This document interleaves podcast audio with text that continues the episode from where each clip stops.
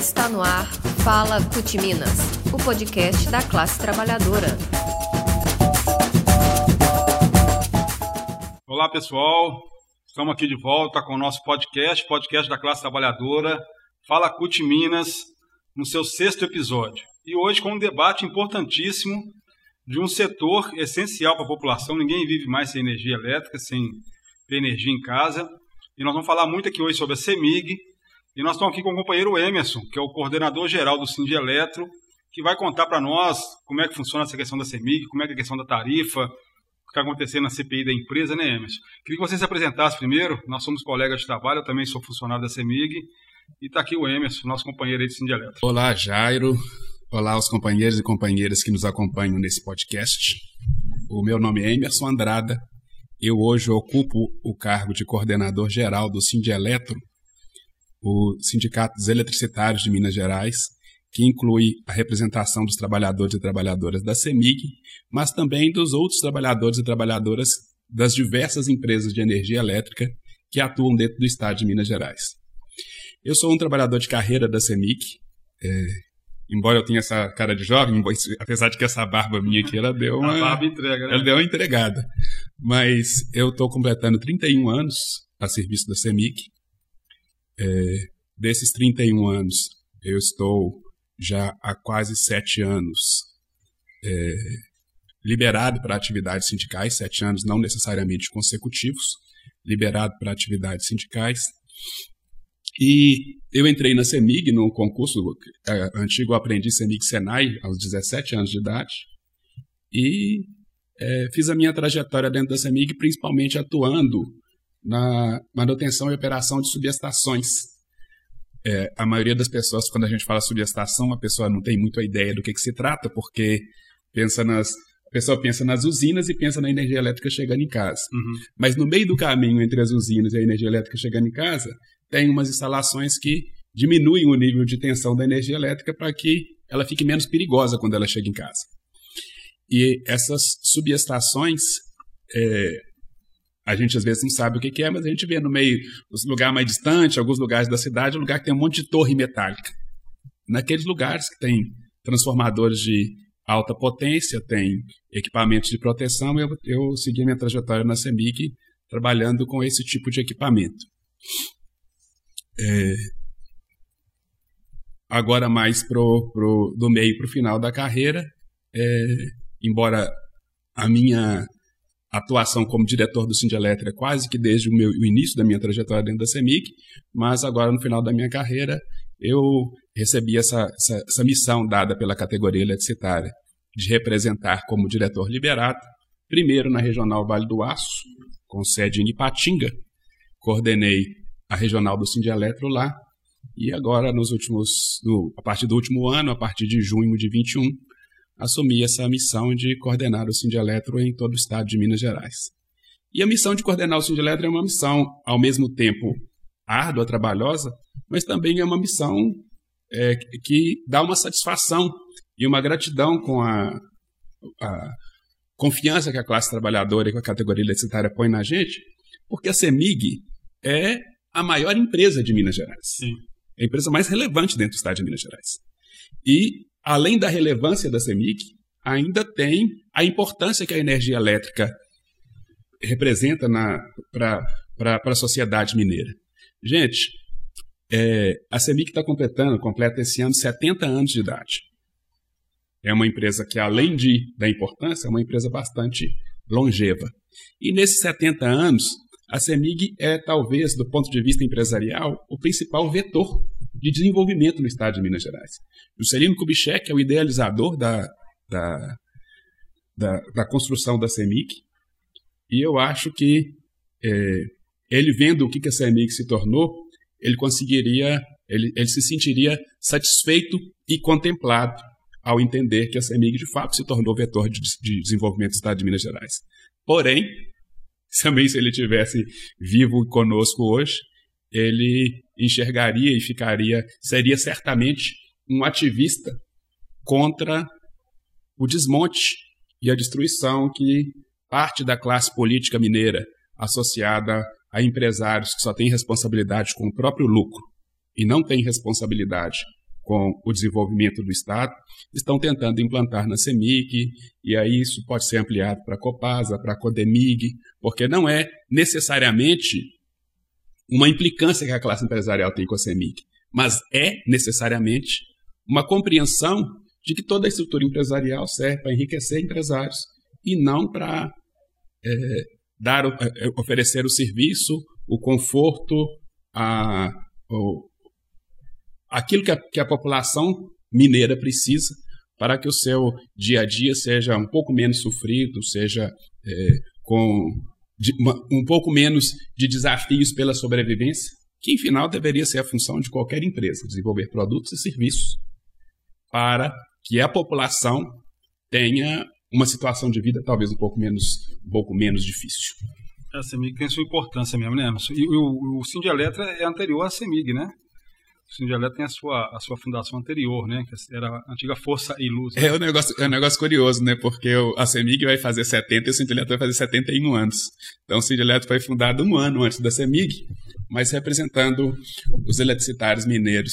Nas pequenas usinas, as pequenas empresas de energia elétrica que existiam antes da CEMIG, tudo quanto é cidade tinha uma pequena empresa de energia elétrica. E principalmente aqui em Belo Horizonte, na região metropolitana, abrangendo também algumas cidades do interior, tinha a Companhia Mineira de Força e Luz. É, ainda hoje, você encontra é, algumas empresas de energia elétrica utilizando essa expressão, né, que era a expressão que era utilizada para representar as empresas de energia elétrica, a empresa de força e luz. Até, até rodando pelo centro de BH, você acha algumas tampas de, que é, é tudo subterrâneo no centro de BH, né? Você acha algumas tampas com o nome Força e Luz ainda. Uhum. E aí, assim, naquela época, o, o, o Juscelino ele teve uma ideia interessante, que foi, cada, cada cidade tinha uma companhia de força e luz. Eu moro numa, numa região é, pouco industrializada, e lá você ainda consegue recuperar com alguma facilidade as memórias desse tempo.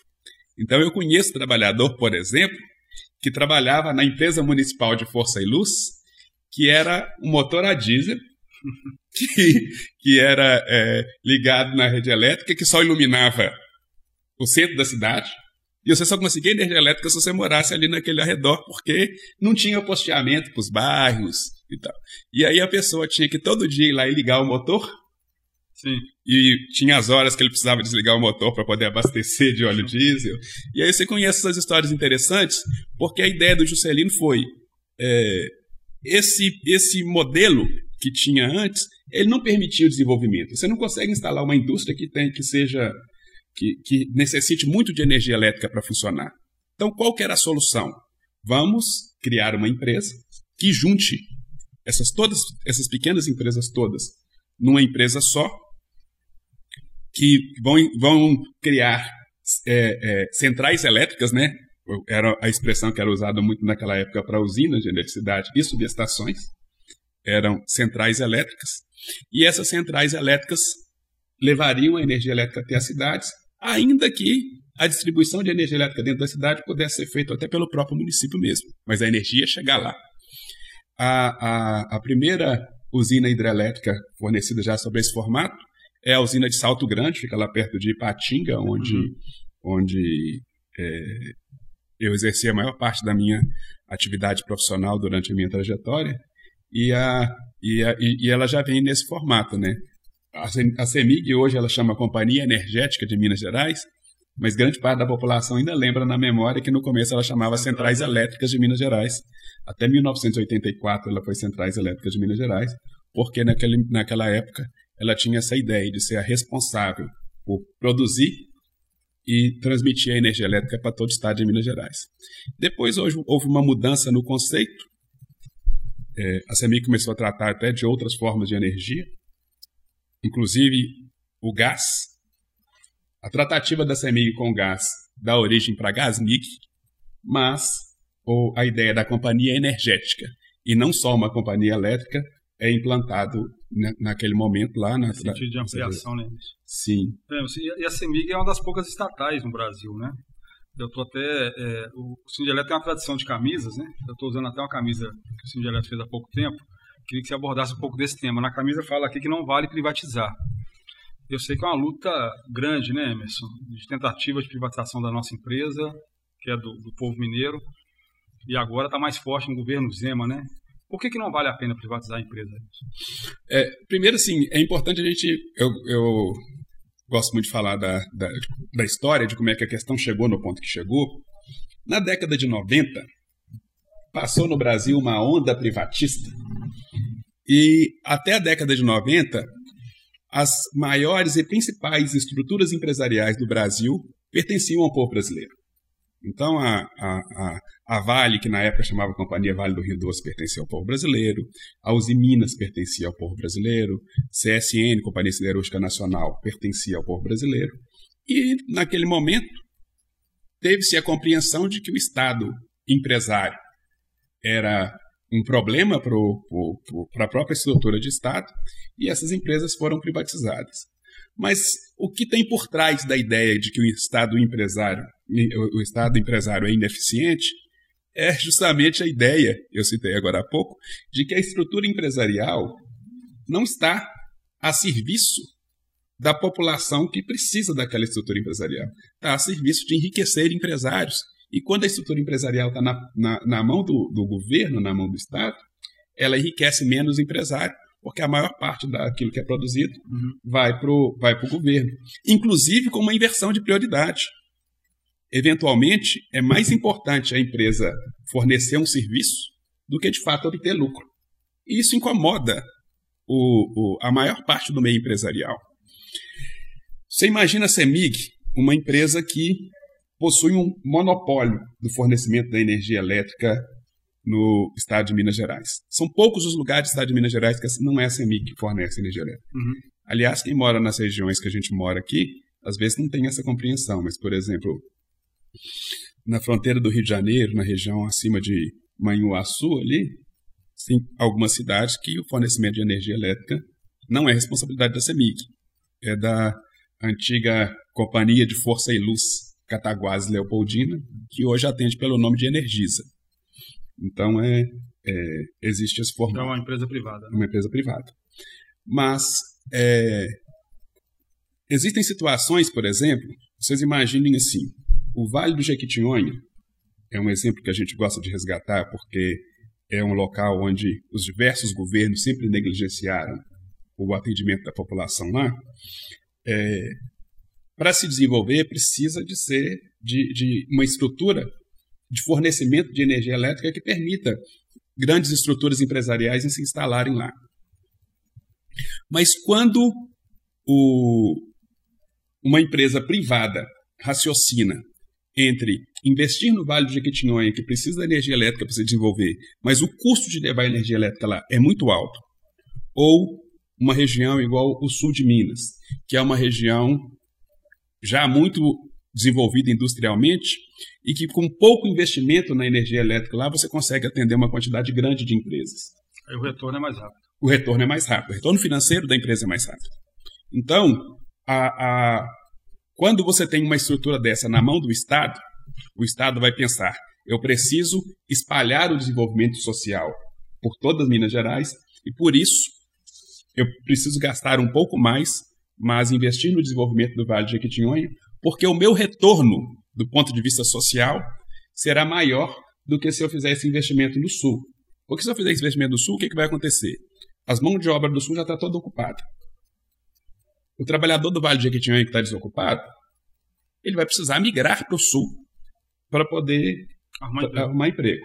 E essa migração, se não for é, bem organizada, vai gerar favela, vai gerar precarização, vai gerar um acúmulo muito grande da população naquele lugar e o esvaziamento da população no Vale de Jequitinhonha. Só que isso só faz sentido pensar quando eu penso o Estado como um todo. Se eu pensar só a CEMIG, só o lucro da CEMIG, eu não consigo pensar dessa forma. Eu não consigo organizar a empresa dessa forma, porque se eu pensar apenas no lucro, eu vou pensar na situação mais lucrativa, investir no sul de Minas, e não e vou negligenciar a situação menos lucrativa, investir no Vale do Jequitinhonha. A, a, a função social da empresa normalmente não é exercida no Brasil a partir da iniciativa privada. E se você tem uma empresa com um altíssimo potencial de desenvolvimento social, ela precisa estar na mão do Estado. É isso que a gente chama de setor estratégico.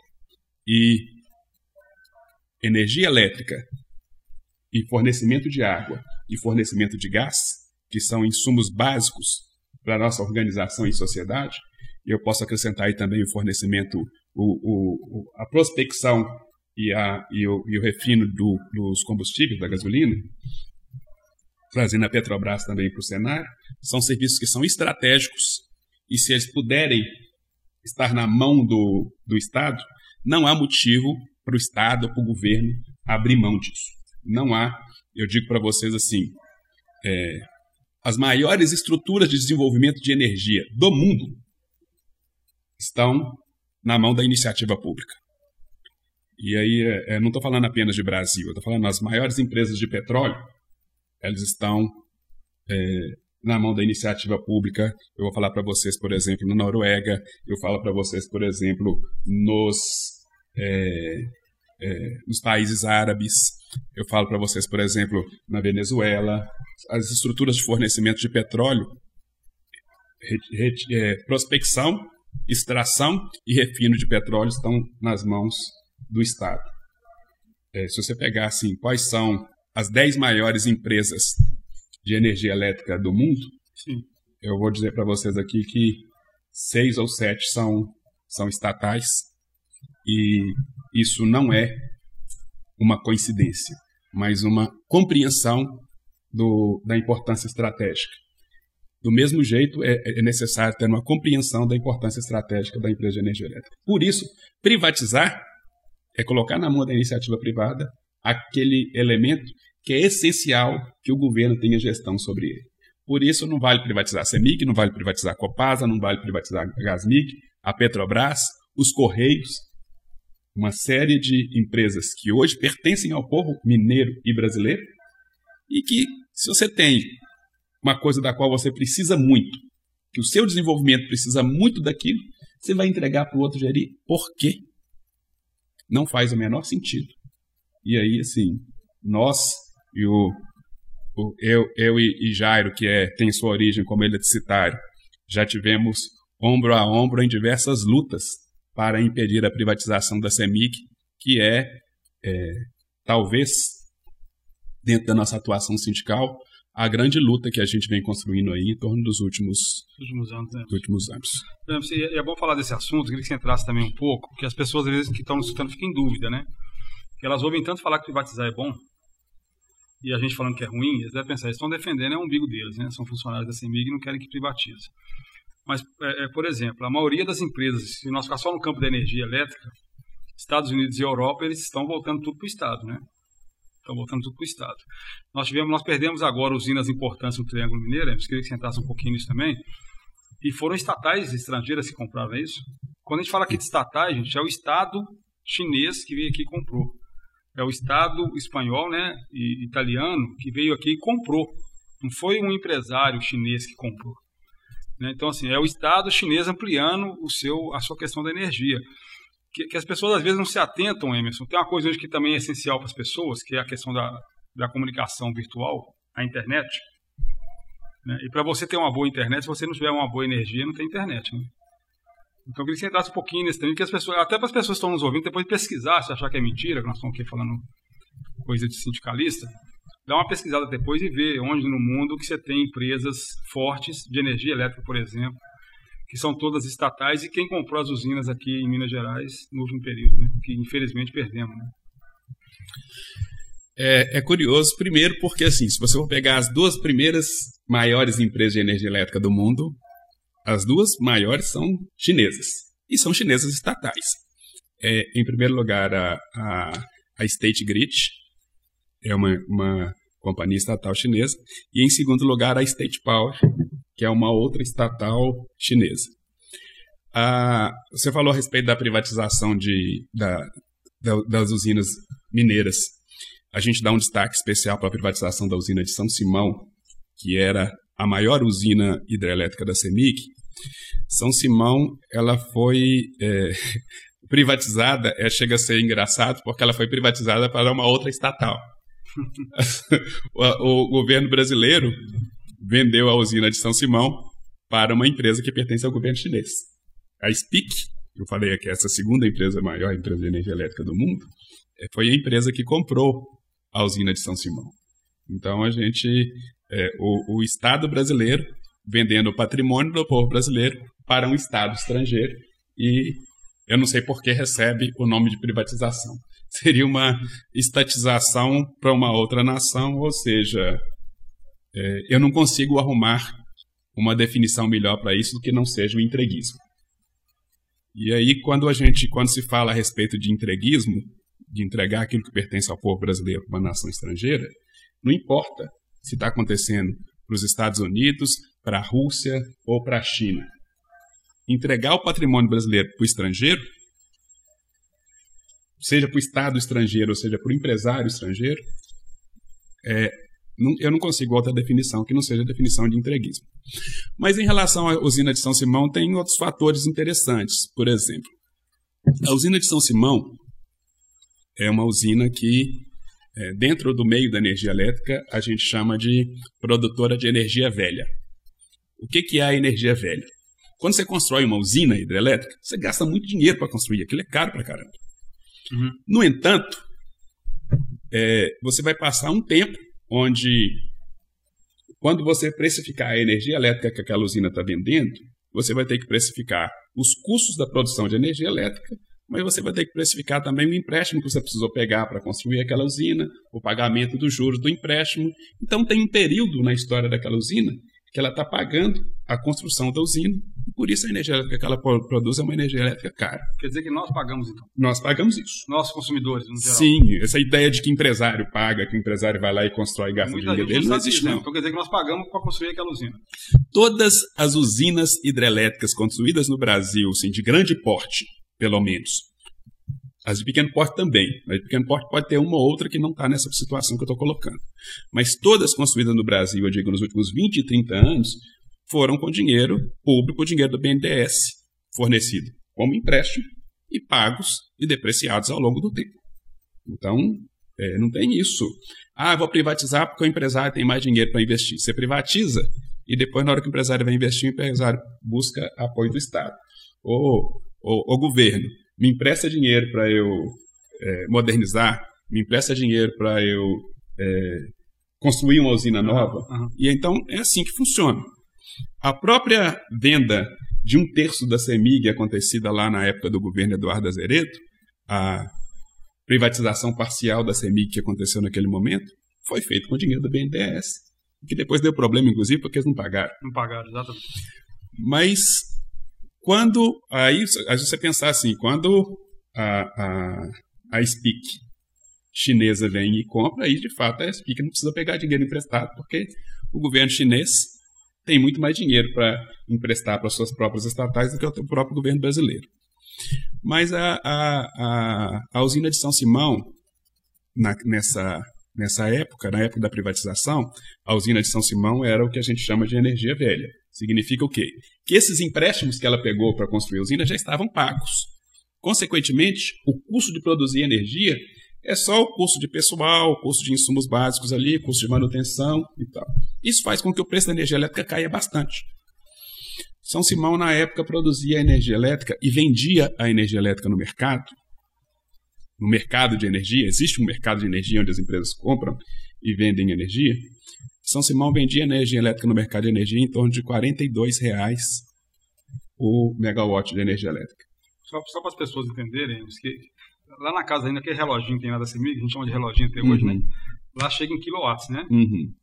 Então ela produz em megawatts, que é bem maior, né? Sim. E o, o, o curioso, assim, a empresa fornecia, aí quando você olha na sua conta de luz lá, tem um monte de. tem uma lista de um fracionamento do que, que aquele preço que chegou na sua conta de luz representa. Uma parcela da conta de luz é a geração da energia, a outra parcela é a transmissão de energia, outra parcela é a distribuição de energia. Nós temos tido agora essas parcelas referentes a, a bandeira, a, as bandeiras tarifárias, você tem o, a iluminação pública e você tem os impostos. Então, quando você vai olhar na sua energia, tem tudo isso lá. A parcela de geração da energia é essa que vem da, da usina. Eu estou citando como exemplo agora a de São Simão, mas poderia ser qualquer outra usina. A energia vinda de São Simão naquela época custava 42 reais o megawatt. O, a privatiz... Logo após a privatização, quando os chineses compraram, imediatamente o preço do megawatt da energia vendida por São Simão passou de 42 reais para R$ 150. Na verdade, na faixa de 140 e qualquer coisa, eu estou arredondando. Para ter baixado, quase que triplicou o preço. Quase que triplicou o preço. E esse é um exemplo que a gente pode estender para todas as outras privatizações, porque nós não temos sequer um exemplo de uma usina que tenha sido comprada pela iniciativa privada e que o custo da energia elétrica fornecida pelaquela usina tenha abaixado. Pelo contrário, em todos os exemplos, o aumento acontece um aumento e não é um aumento pequeno. Essa questão de São Simão ela é emblemática para a gente entender a dimensão das coisas que a gente está falando. E não é um aumento pequeno. Então, grande parte do alto valor é da, da conta de luz que a gente recebe está relacionado a esse sistema de privatização que precisa o tempo todo estar tá remunerando, o, atraindo o interesse empresarial para operar o sistema. E aí, quando a gente fala de interesse empresarial, esse que é o grande incômodo da gente com a privatização já, é que você precisa criar uma estrutura tão cara para que o empresário continue enriquecendo, que isso redunda o tempo inteiro na vida do cidadão. É, pagamos a conta de luz alta para poder manter as estruturas empresariais à disposição da iniciativa privada, enriquecendo a iniciativa privada. Basta dizer que, durante o período da pandemia, o número de milionários e de bilionários do Brasil aumentou muito, enquanto o número de população de rua, de, gente desempregada e de gente que empobreceu durante a pandemia também aumentou muito. Ou seja, tem uma estrutura aí que deixa o rico mais rico e que deixa o pobre mais pobre, e a privatização é uma dessas estruturas. Eu estou assustado com o que você me contou aqui agora. Eu sabia dos números, mas não estava me lembrando, né? Esse número de São Simão é assustador, porque 42 para 140 é mais que o triplo, né, na verdade. É, e, essa, e essa privatização foi no governo Temer, não foi isso? Foi durante o governo Temer. E, e o governo, só para as pessoas entenderem, porque a gente que é do setor entende bem, mas talvez quem está lá fora fala, mas o único caminho era a privatização. Não era, né? O governo poderia ter renovado, não é isso? Renovado seria Sim. a CEMIG continuar administrando aquela usina, que aí com um preço bem menor da, da, da, energia, não é isso? Não tinha essa opção lá? Tinha essa opção, e essa opção ainda traz algumas situações um pouco mais curiosas. Por exemplo, é, o governo Dilma, em 2012, ela fez uma reestruturação do setor elétrico, onde as empresas que tivessem as concessões vencendo das usinas que representavam energia velha, expliquei aqui o que significa Essa energia velha. Essa usina já está paga, né? Essa usina já está paga. A, o governo passaria a remunerar essa empresa somente pela operação e manutenção. Um pequeno percentual de lucro, regulado pelo governo, de forma que a empresa pudesse vender a energia elétrica mais barata. Na época, o que foi oferecido para São Simão, que já vendia energia elétrica no mercado a 42 reais o, o, o, o megawatt, o que foi oferecido para São Simão era que ela é, com opera, custo com operação e manutenção reduziria para 17 reais. Naquela época, governava o estado de Minas Gerais o governador Anastasia, governado pelo PSDB. Sim. E o estado de Minas Gerais não quis aderir ao programa de reestruturação do setor elétrico feito que naquela reduziria época. o valor da tarifa no Brasil inteiro. Que reduziria o valor da tarifa no Brasil inteiro por reduzir o custo da geração da energia elétrica. O São Simão, nos cálculos do governo federal da época, o custo de operação e manutenção de São Simão é, tornaria razoável a venda da energia elétrica de São Simão a R$ 17,00 o, o, o megawatt. megawatt.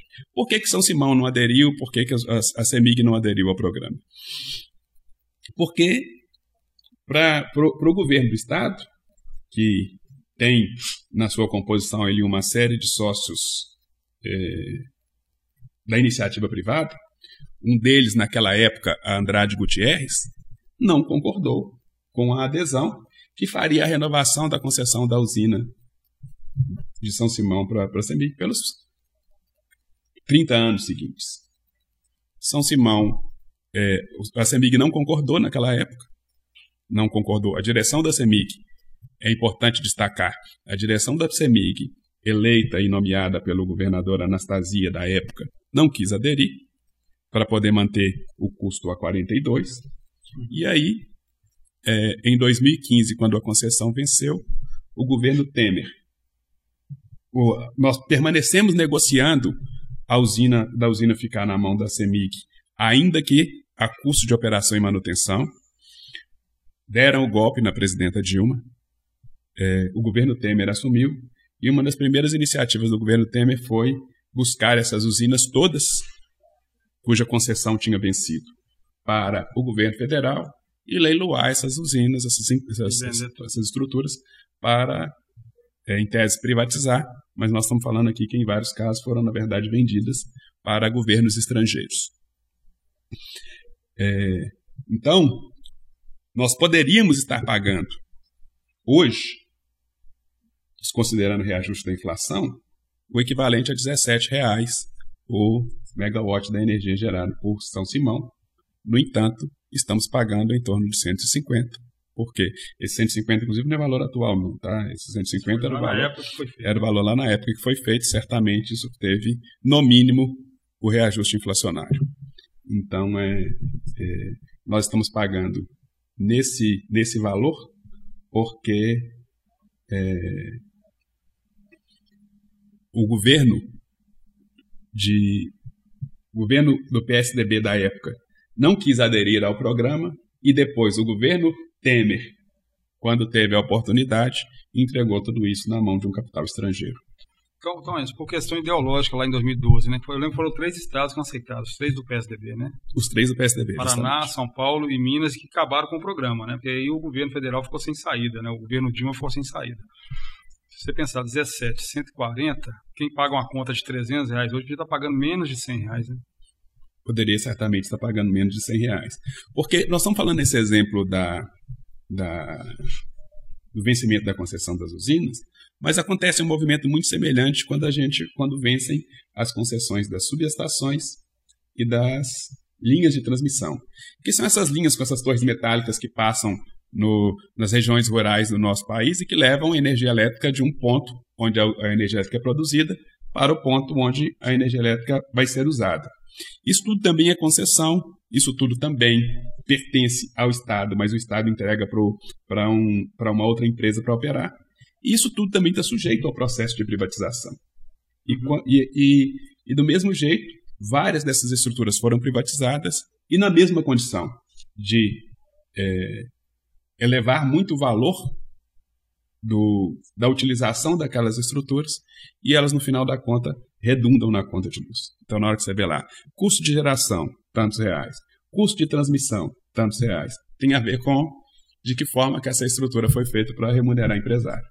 Então, tudo ali, gente, tem uma empresa, tem um empresário por trás daquilo que está recebendo dinheiro. Em Minas Gerais, nós ainda temos essa questão de que se trata de uma empresa pública e que, se a gente tiver um governo com a capacidade de olhar para a população e não para o empresariado, alguns deles donos de parte das ações da CEMIG, a gente teria condições de estar tá, é, conversando aqui a respeito de, de que forma que a CEMIG poderia ser utilizada para facilitar, para melhorar a vida dos mineiros e não para enriquecer os empresários que se associam ao, ao governo para tirar do, da, da população as condições de vida, mas enriquecer o meio empresarial. É uma coisa essencial para o povo, né? E tem um fator importante que está acontecendo agora em Minas. A gente vê o governo Zema, foi eleito em 2018, e na sua campanha ele pregou o Estado mínimo. Né? O Estado mínimo é, é Estado em quase nada, né? Inclusive na saúde, educação, eles não querem o Estado. E tem uma tentativa de privatização da CEMIG da Copasa muito forte, né? Inclusive com é, é manchando a imagem da empresa, falando mentiras, né? Eu vi o Zema outro dia postando um vídeo dele apagando a sinela na casa dele. A gente que é técnico da empresa, aquilo ali é uma mentirada danada, sepa do fake news, né? Que ele fez ali, uma mentirada danada que ele fez. E agora, Emerson, é, a gente viu aí publicizar, acabou agora, parece que a CPI da CEMIG, né? Acabou semana passada, não foi? Tem algumas semanas que acabou a CPI da CEMIG. E ali ficou claro que eles estão usando a empresa para atender o partido do, do governador e também poder privatizar a empresa, né? Então, fizeram todo o processo ali de desmonte da CEMIG, né? O que, que, que, você achou da CPI? O que, que você viu na CPI de mais relevante, para a gente poder... E, e, e, agora deve ir para os órgãos, né? Para poder investigar, até punir se for o caso, né? É curioso quando a gente fala a respeito de Estado mínimo, porque é uma discussão antiga que a gente faz é, no, no meio popular, que é a compreensão da gente de que sempre quando se fala em Estado mínimo, há uma, uma ideia de que o Estado vai ser mínimo para a população, mas o Estado nunca é mínimo para o empresariado. Um Estado mínimo significa que, quando a população buscar determinado serviço, aquele serviço não vai estar disponível para a população porque o Estado reduziu a sua estrutura. Mas eu desconheço momentos em que o empresariado busca apoio do governo ou do Estado para acomodar determinada situação e o governo e o governo se nega, sobretudo os governos liberais e os governos privatistas. Uhum. Então, é, a gente percebe isso muito através do resultado da CPI da CEMIG. A CEMIG, o governo fala que ele é um governo liberal, que o Estado não vai se intrometer na empresa, e mas o que você vê, na verdade, é o próprio Estado, o próprio governo, a própria estrutura que governa o Estado de Minas Gerais, colocar a CEMIG à disposição dos seus empresários amigos. Então a gente tem lá, muito claro, o senhor Evandro Negrão de, Evandro Negrão de Lima, é, vice-presidente do Partido Novo em Minas Gerais, tomando conta da estrutura da CEMIG, inclusive é, assinando é, documentos que solicitam a realização de, de contratações de escritórios de advocacia, de empresa de seleção de executivos, de todas ligadas aos seus amigos, em geral, tendo na sociedade daquela empresa uma pessoa voltada por, ligada no Partido Novo. O que fica muito claro para a gente, e aí a população mineira precisa entender isso, mineira e brasileira, mas estou destacando a população mineira porque o Partido Novo governa o nosso estado hoje. O Partido Novo ele foi um partido formado primeiramente pelo Banco Itaú e depois por uma série de empresários que se aliaram ao Banco Itaú para fundar o Partido Novo. Então, esses mesmos empresários que utilizaram, que participaram da fundação ou hoje participam da construção do Partido Novo, estão se associando ao governo de Minas Gerais para que as empresas desses empresários tomem conta da estrutura do Estado de Minas Gerais. E aí, é, a, a CPI da CEMIG ela abre uma pequena janela para que a gente possa enxergar isso, mas eu não tenho dúvida de que tudo isso que foi descoberto pela CPI da CEMIG está sendo é, está acontecendo no Estado de Minas Gerais na Copasa, na Gasmig, na educação, na segurança saúde. pública, na saúde. E aí nós tivemos essa semana aqui no estado de Minas Gerais uma manifestação da, da polícia é, pela, por, por melhores salários, mas a gente precisa compreender, por exemplo, que grande parte da, daquilo que poderia estar sendo utilizado para melhorar a condição de vida dos servidores públicos ligados à segurança pública estão sendo entregues para empresário. E a, a CPI da CEMIG deixou isso muito claro. A CEMIG contrata escritório de advocacia num estalar de dedos, com dispensa de licitação, apenas com a referência de que o, o Partido Novo gostaria que aquela pessoa fosse, que aquele escritório fosse contratado dentro do. Agora, se for fazer uma contratação de insumos básicos para a transmissão distribuição de energia elétrica, por exemplo, transformadores, cabos, conectores, é, são equipamentos que são básicos para fornecer energia elétrica, aí a contratação demora seis meses, um ano, a gente tem muita dificuldade nesse período de chuva para poder fazer a manutenção, porque falta equipamentos e faltam insumos básicos para atender. Mas escritório de advocacia contrata fácil. Tem um negócio curioso, já. A CEMIG contratou um coach. Você sabe o que, que um coach faz? Eu sim, já tem uns 10 anos que eu tô tentando entender eu, o que, que eu coach sei faz. o que é coach. é. Pois é, mas tem esse trem aí. Tem esse negócio de coach, que é um cara que fala pra você, ah, isso é legal você fazer, isso não é legal. Ah, isso tá. aqui. Ele é um conselheiro. É tipo um conselheiro. Tipo um conselheiro. Só que antigamente, quando eu preciso de conselho, minha coach é minha mãe, sabe? Sim. E, e- é legal que é barato, mas se a minha mãe ficar sabendo que o coach da do presidente da CEMIG cobra 1.500 reais por sessão, eu tô frito. 1.500 por conselho? Mil quinhentos por conselho. Por, cada, cada vez que eles encontram para dar um conselho é 1.500 reais. Só que quem está pagando os 1.500 reais do conselheiro do nosso presidente é a CEMIG. Consequentemente, o povo. Porque vai tudo. Porque vai- tudo- vai- vai é, é tudo está sendo descontado. É, é, é, é subtraído do valor que a população paga na tarifa. Então, quando o Partido Novo contrata um escritório de advocacia com dispensa de licitação por quase 3 milhões de reais, 3 milhões? 3 milhões com dispensa de licitação.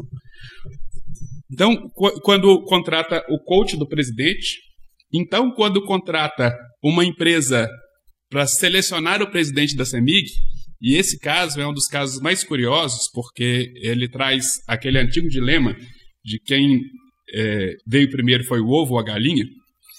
Vou, te- vou tentar explicar o caso de forma didática, mas se vocês se sentirem confusos, é- é confuso mesmo a, a, a CEMIG resolveu que ia trocar o presidente da empresa.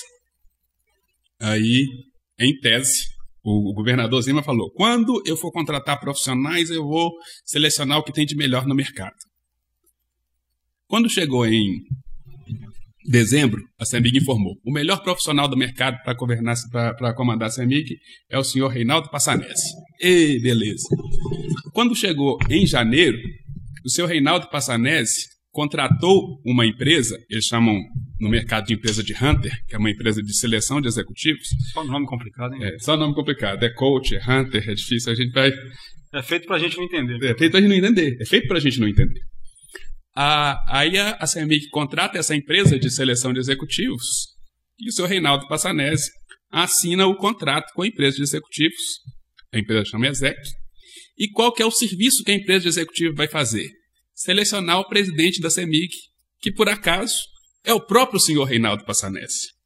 Então o senhor Reinaldo Passanese contratou a empresa contratar ele. que contratou ele. Mas se a empresa não estava contratada, como é que ela contratou ele? Aí, aí complicou. Então, sim, gente, é de fato, sim. Mas, foi barato, foi uns mil reais. É, né, deve, deve ser barato, tipo 150 milhões de reais, alguma coisa nessa faixa. 170, né? 170 70 milhões. mil reais, né? 170 mil reais. 170 mil reais. Para a empresa fazer isso. Agora, quando você vai procurar ali o quadro de sócios da ESEC, por acaso você encontra um filiado do Partido Novo. É isso que, assim, é uma coincidência estranha. Claro que é coincidência, gente, não tem nada a ver com favorecimento, mas é uma coincidência que a gente acha, no mínimo, estranha.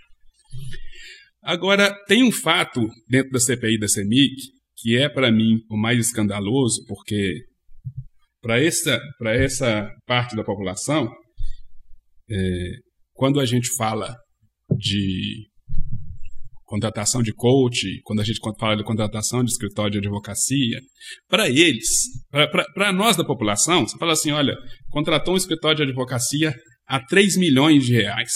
Eu não consigo, na minha cabeça, raciocinar qualquer quantidade de dinheiro que equivale 3 milhões de reais.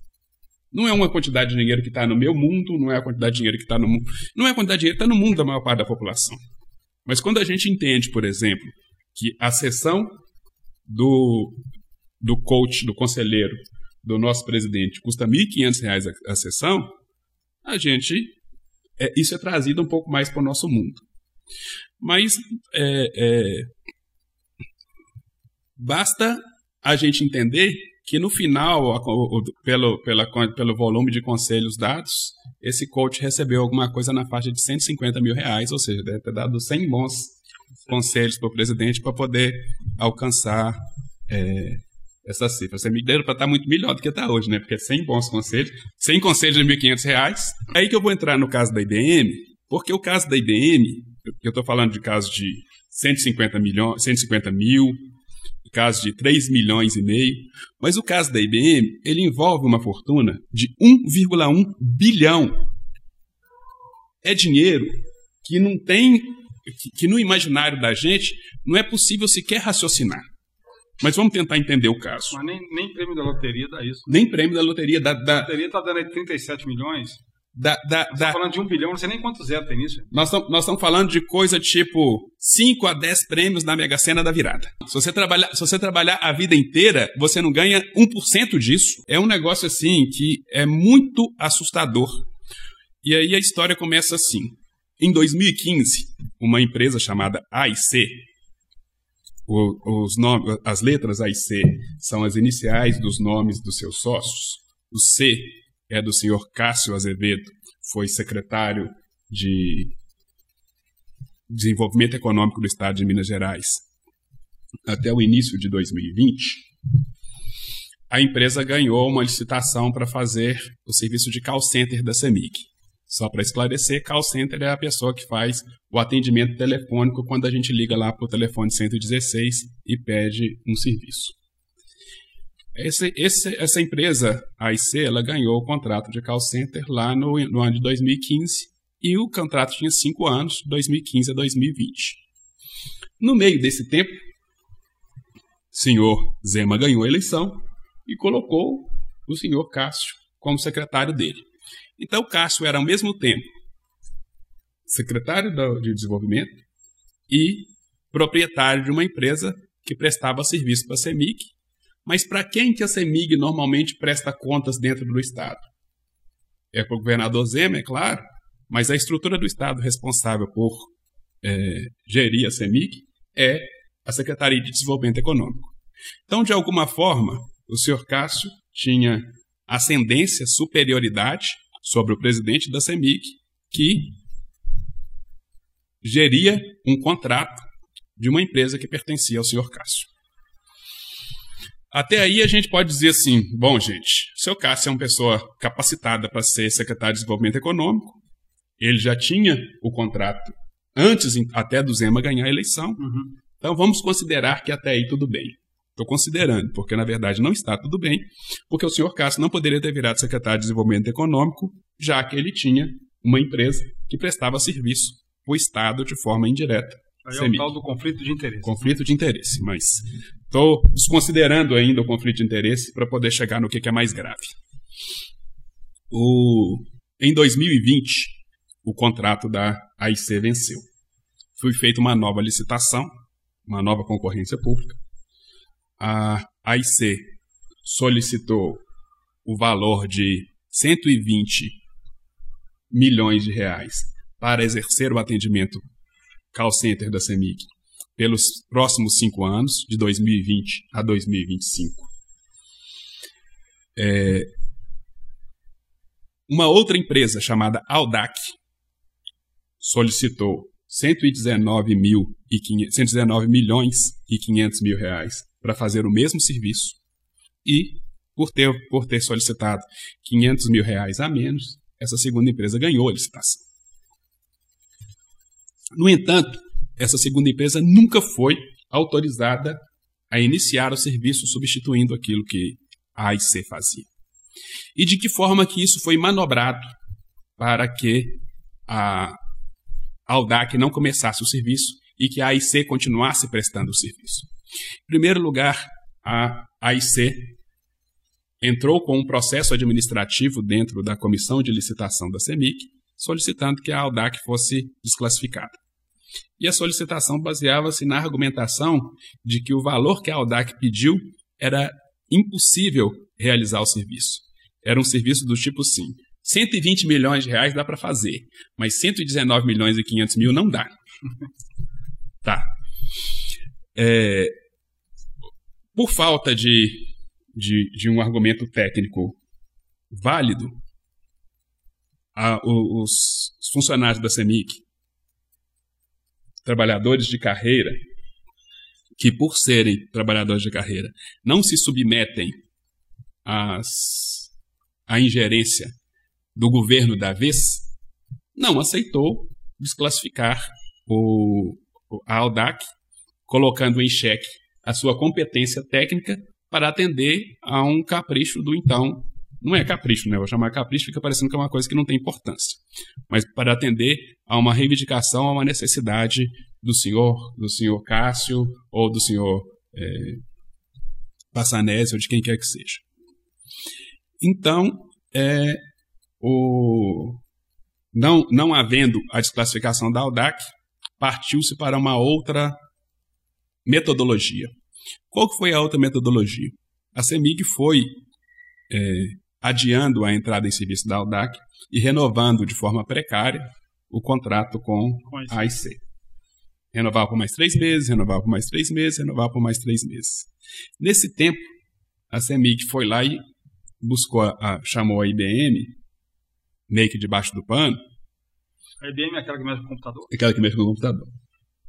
Chamou a IBM para vamos reestruturar todo o serviço de atendimento à, à população de, da CEMIC. O serviço está ruim, pode melhorar muito, vamos reestruturar? A IBM topou, vamos. Eu tenho um software aqui que faz isso e tal e tal. Mas em vez da CEMIC procurar, olha, a CEMIC tem um software. Mas tem outras empresas que têm um software igual, que pode fazer o mesmo serviço. A CEMIG não procurou. A CEMIG só fechou o contrato com a IBM. E a CEMIG só fechou o contrato com a IBM por quê?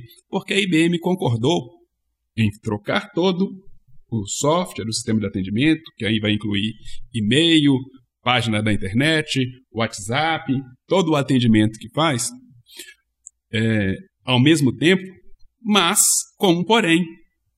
Todo esse serviço inclui também um atendimento humano, telefônico. Só que a IBM, ela fornece software, equipamento, mas a IBM não tem lugar nenhum do mundo que a IBM tem um serviço de call center de atendimento, é, de atendimento humano. Pessoas. Aí a IBM fala assim: olha, gente, eu não consigo fazer o atendimento humano, não. Mas eu conheço uma empresa que pode fazer isso para vocês, que se vocês me pagar 1,1 bilhão, eu mesmo contrato essa empresa e ponho ela para trabalhar para vocês aí dentro da CEMIG. Como é que chama essa empresa? AIC. De modo que o contrato com a IBM é um contrato de 10 anos, e como resultado desse contrato, a AIC, que não venceu a licitação, pode permanecer dentro da, da, da CEMIG pelos próximos 10 anos, sem passar por um novo processo de licitação, fornecendo o mesmo serviço que ela já fornecia antes. O custo desse contrato com a, a IBM, 1,1 bilhão. É o que nós estamos falando. É... Sem licitação? Sem concorrência nenhuma? Sem concorrência nenhuma. Sem concorrência nenhuma. Mas isso não pode uma empresa pública, não pode? É uma coisa, Jair, que eu, eu tenho é, ficado muito assustado com a forma como a, a, a CEMIG é gerida. Porque o Zema fala no princípio do governo que nós só vamos contratar os melhores do mercado. Mas os melhores do mercado que estão vindo para dentro da CEMIG não sabem como uma empresa pública funciona. Eles não sabem que para contratar precisa de licitação. Eles não sabem que para contratar uma dentro do serviço público você precisa descrever qual que é o serviço que você quer, publicar em meios de comunicação de grande divulgação, para que todo mundo possa, que é capaz de fazer aquele serviço, possa se apresentar e oferecer o menor preço. Esse é o processo de licitação. Isso. E essa é a forma essencial, básica de contratação para o serviço público. E o, o governo do. do os, os, as pessoas que o Zema traz para dentro do, da CEMIC, e a gente está entendendo que isso está acontecendo nas outras esferas do governo, elas não sabem que você pode para contratar no serviço público é assim não. Elas acham que contratar no serviço público é igual o, o cara da padaria da esquina que precisa de contratar um outro para detetizar a padaria e fala assim: ah, eu tenho um primo que faz, ah, então chama seu primo aqui. Ah, eu tenho.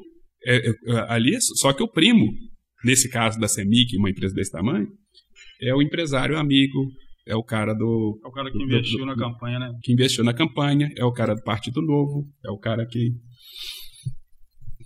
E, e a situação da CEMIG, ela chegou a um absurdo tal que os empregados da CEMIG começaram a ficar incomodados com isso e reclamavam dentro da empresa como a diretoria da empresa, nomeada pelo Zema, eh, fazia vista grossa para as coisas que foram que estavam acontecendo isso começou os trabalhadores e trabalhadoras começaram a procurar quem pudesse trazer essas informações para fora e mostrar, oh, gente, isso aqui é patrimônio do povo mineiro e estão usando o patrimônio como se fosse propriedade dos, dos empresários que agora estão gerindo a CEMIG.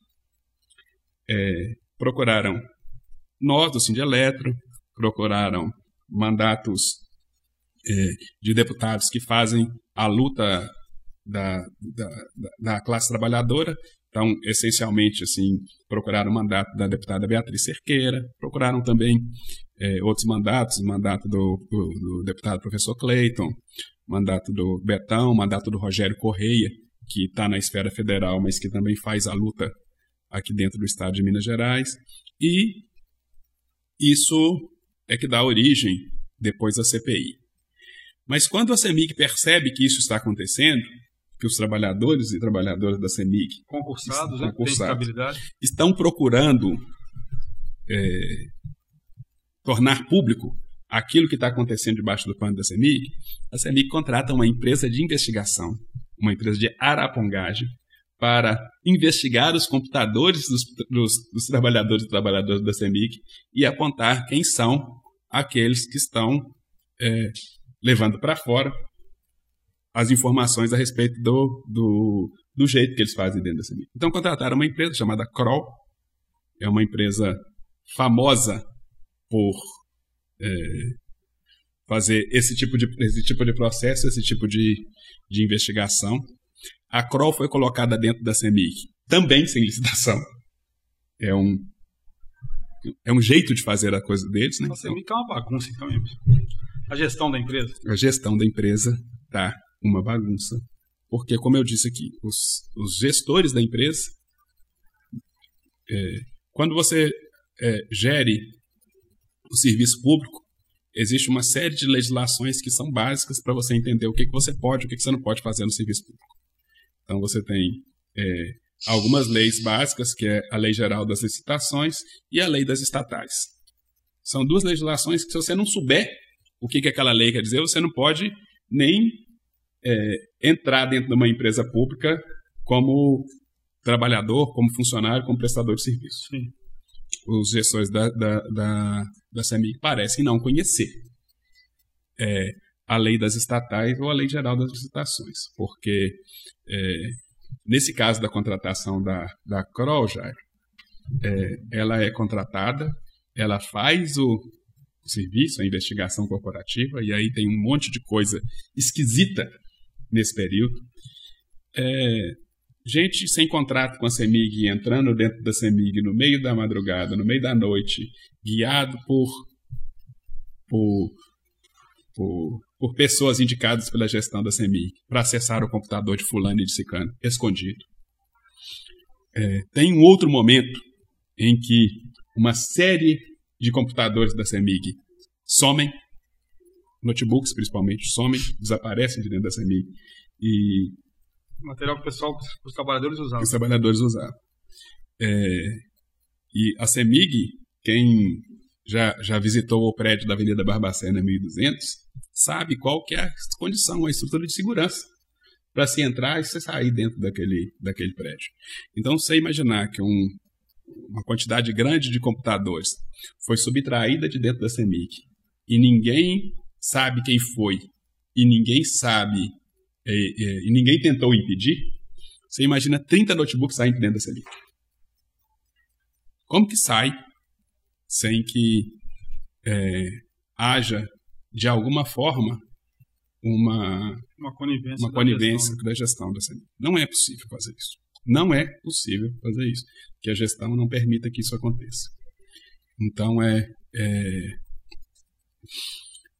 trabalhadores e trabalhadoras são investigados, trabalhadores e trabalhadoras perdem o cargo, são transferidos, são mudados de função, porque estão é, realizando lá um processo de resistência a isso que a, que a, que a gestão da empresa faz.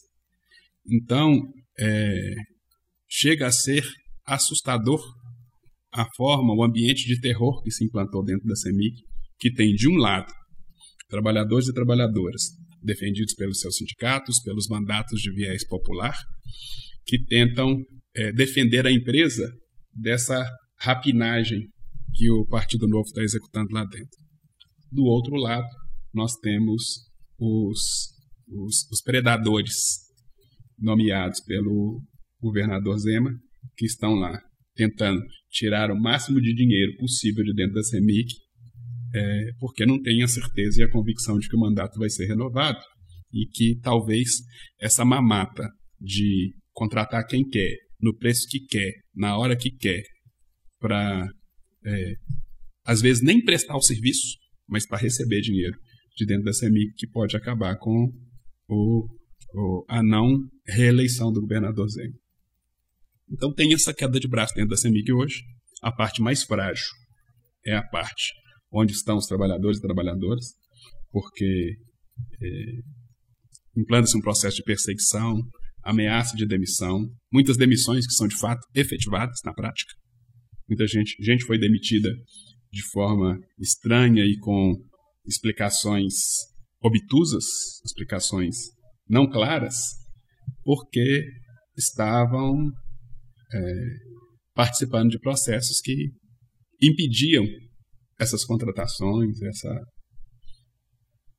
e aí é, é, a CPI ela dá luz para esse para isso tudo que eu estou falando aqui. Isso tudo que eu estou falando aqui está no relatório da CPI. Não é, sim, a gente já sabia disso antes, mas não é nesse momento não é o Emerson que está falando isso, não é o Cindy Elétrico que está falando isso. Nesse momento, quem está falando isso é a CPI, onde um conjunto de deputados qualificados para fazer o processo de investigação fizeram, é, fizeram, colheram depoimentos de empregados, colheram depoimentos de gestores, colheram depoimentos de empresários e fizeram um relatório muito bem feito que descreve tudo isso que acontece dentro da CEMIC, inclusive com uma série de recomendações que ajudariam a CEMIG a retornar lá para aquele patamar que era a proposta lá do, do governador Kubitschek, que eu falei aqui na época, o governador Kubitschek, e que é, é o verdadeiro propósito da CEMIG, desenvolvimento do Estado de Minas Gerais. A CEMIG não foi feita para enriquecer empresário do Partido Novo. A CEMIG foi feita para desenvolver o Estado de Minas Gerais. E ela precisa voltar para esse propósito.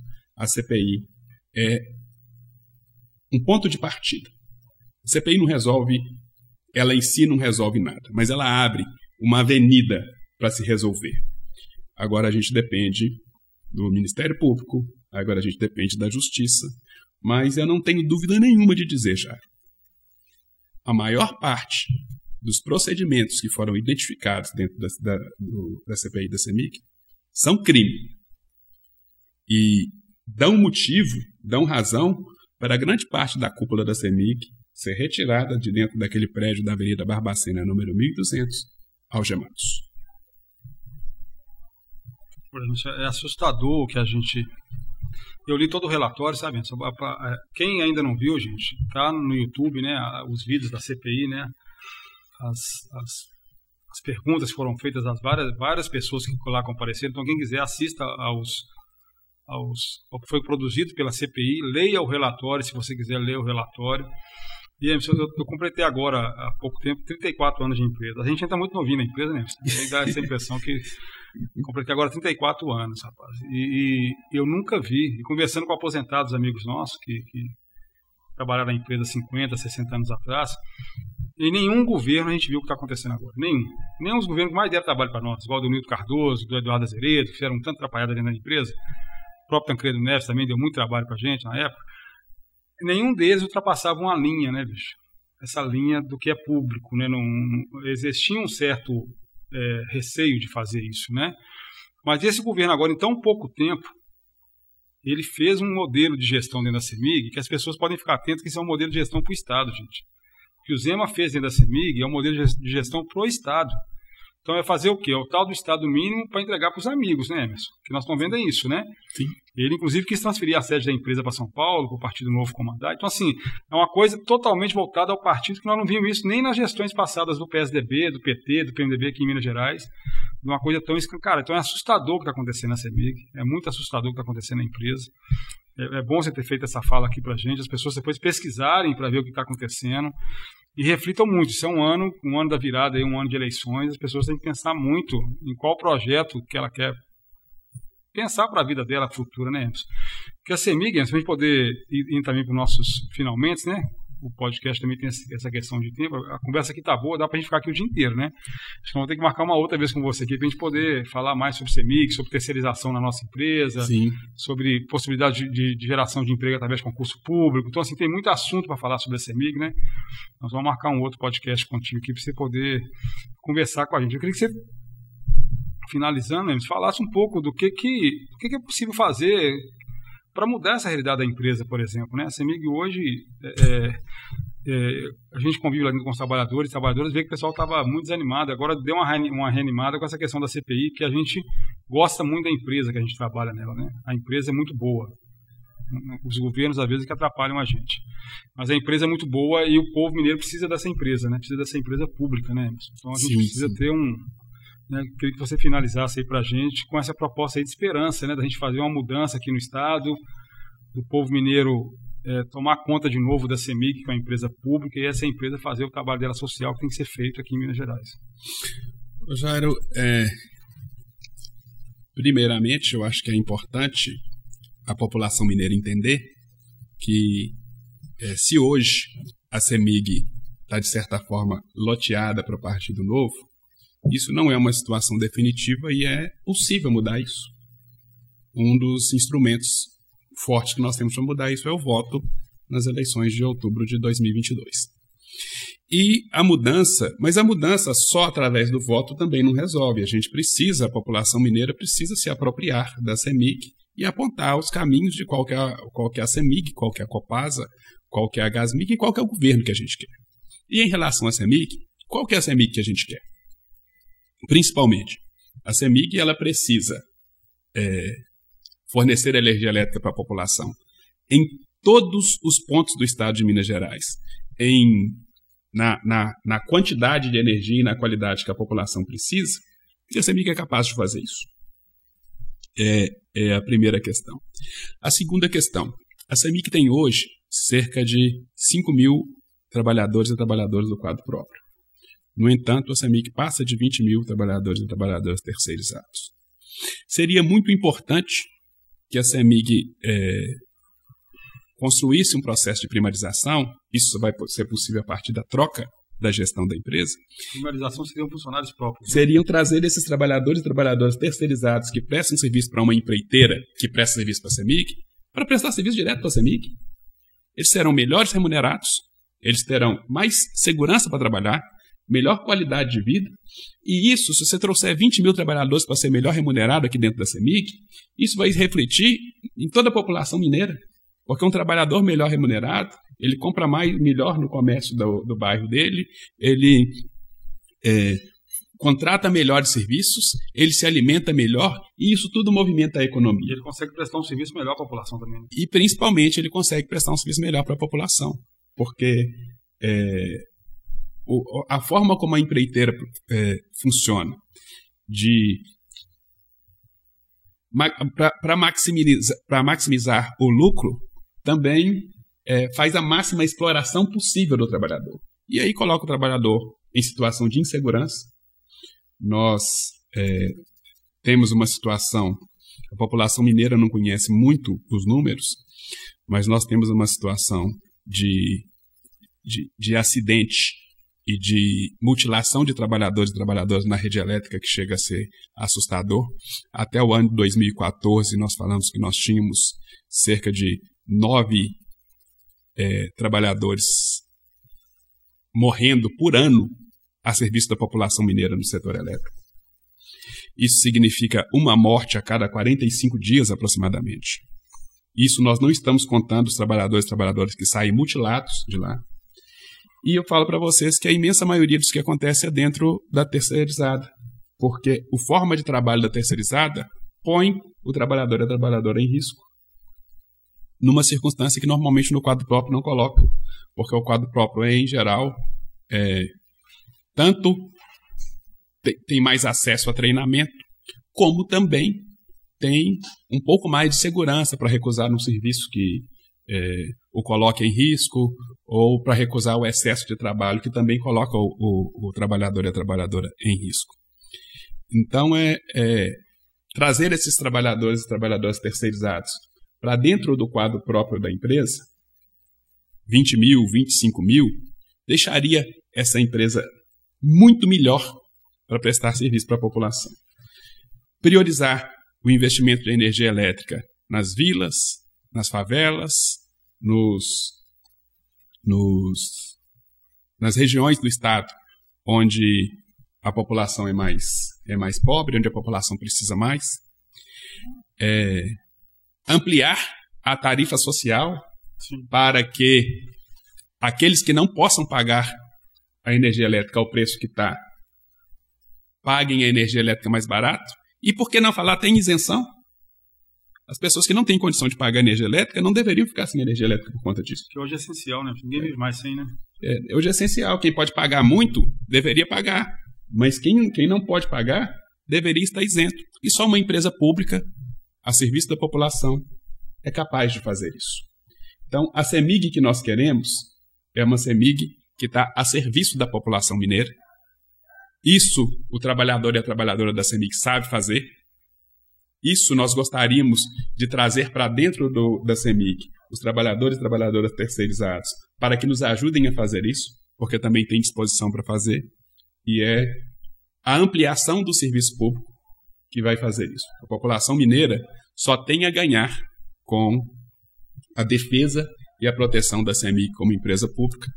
É isso que nós defendemos como sindicatos e é isso que nós defendemos como ativistas dos movimentos sociais que estão é, na luta aí por uma sociedade mineira melhor, uma sociedade brasileira melhor. E é, nós, trabalhadores e trabalhadoras eletricitários, podemos contribuir bastante com essa luta. Isso aí, Emerson, muito obrigado. Muito legal hoje a conversa aqui sobre a CEMIG. E daí, companheirada, quem nos assistiu, compartilhe, né, para a gente poder alcançar o maior número de pessoas, né? porque às vezes não sabe o tanto de coisa que nós conversamos aqui. Então é isso aí, é o podcast da CUT, é o Fala CUT Minas, para todo o estado aí de Minas Gerais. Obrigado, galera.